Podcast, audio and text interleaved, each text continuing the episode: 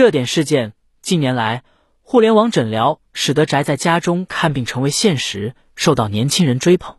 然而，短视频平台上存在大量所谓的网络名医，号称是三甲公立医院专家，挂号收费链接却是私人诊所，表面以科普为噱头，实际以卖药为目的，打着知名专家旗号，背后是营销团队在运作，通过科普视频宣传，利用医生助理引流，发起微信视频问诊，联合私营诊所卖药，形成分工明确、高效运转的新型网络问诊。而不少患者看病买药后，却自称上当受骗。患者上当受骗后，有的是碍于难言之隐不想去维权，有的则是觉得投诉无门，大多数都难以维权。宏观政策为进一步规范互联网诊疗活动，加强互联网诊疗监管，国家卫生健康委办公厅、国家中医药局办公室联合制定的《互联网诊疗监管细则（试行）》已于二零二二年二月公布，针对互联网诊疗中处方审核、隐私保护。诊疗质控等社会关注点做出了详细的监管规定。一是对开展互联网诊疗活动的医疗机构提出监管要求，具体包括监管方式及内容，明确了部门设置、管理制度、患者知情同意、社会监督、评价和退出机制等相关要求。二是对开展互联网诊疗活动的医务人员提出监管要求，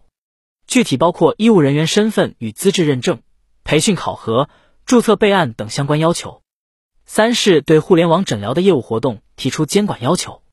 具体包括实名制就诊、接诊与终止条件、电子病历管理、药品管理、收费管理、行风建设、数据接口、数据保存等相关要求。四是明确了互联网诊疗活动的医疗质量、患者安全、网络安全、信息反馈渠道、不良事件报告、发布内容等监管责任要求。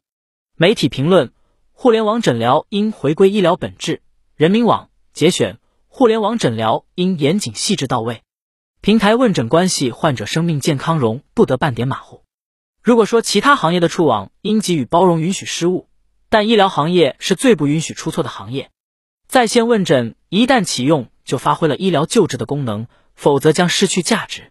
需要平台本着严谨细致到位的态度，完善管理和设计，如调整考核体系，对无法线上诊疗的疾病予以排除。采取更全面、更高精度的医疗数据支撑等。互联网诊疗科技智能手段只能辅助诊断。随着科技的进步，互联网医疗加入诸多智能元素。然而，任何元素的加入都必须以保证问诊的准确性和效果为前提。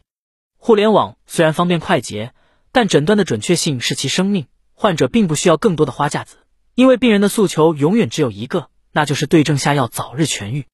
平台在进行程序设计过程中，应当回归医疗本质，切不可为了图快图方便，甚至为了炫技体现科技感而牺牲安全准确。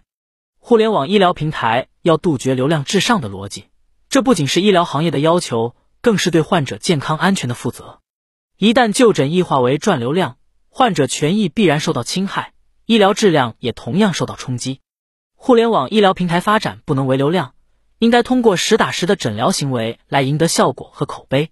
唯有对医生行为、诊断效率、治疗效果、就医体验等进行规范监督，才能让互联网医疗真正发挥作用。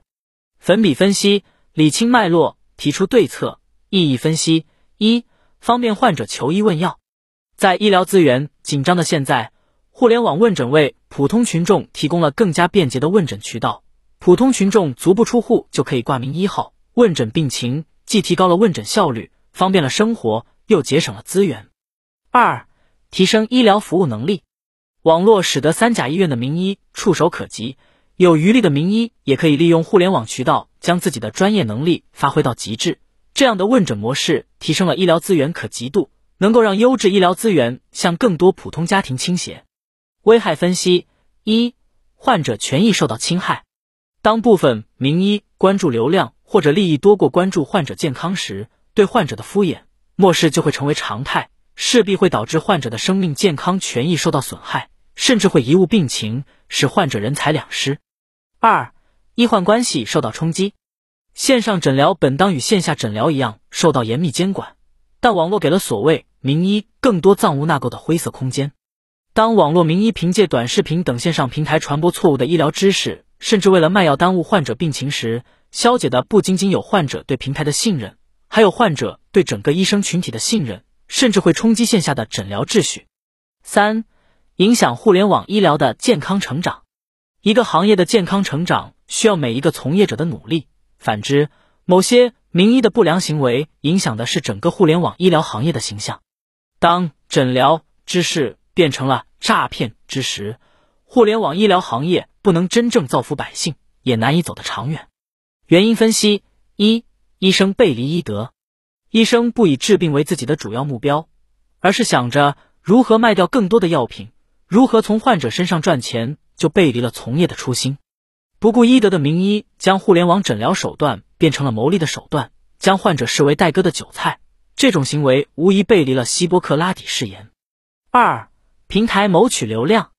线上平台本应对影响患者生命健康的诊疗行为更加谨慎，对医生发布的视频或者诊疗信息严加监管，对患者体验、诊疗效果进行监督，但是却为了流量默认名医传播错误消息。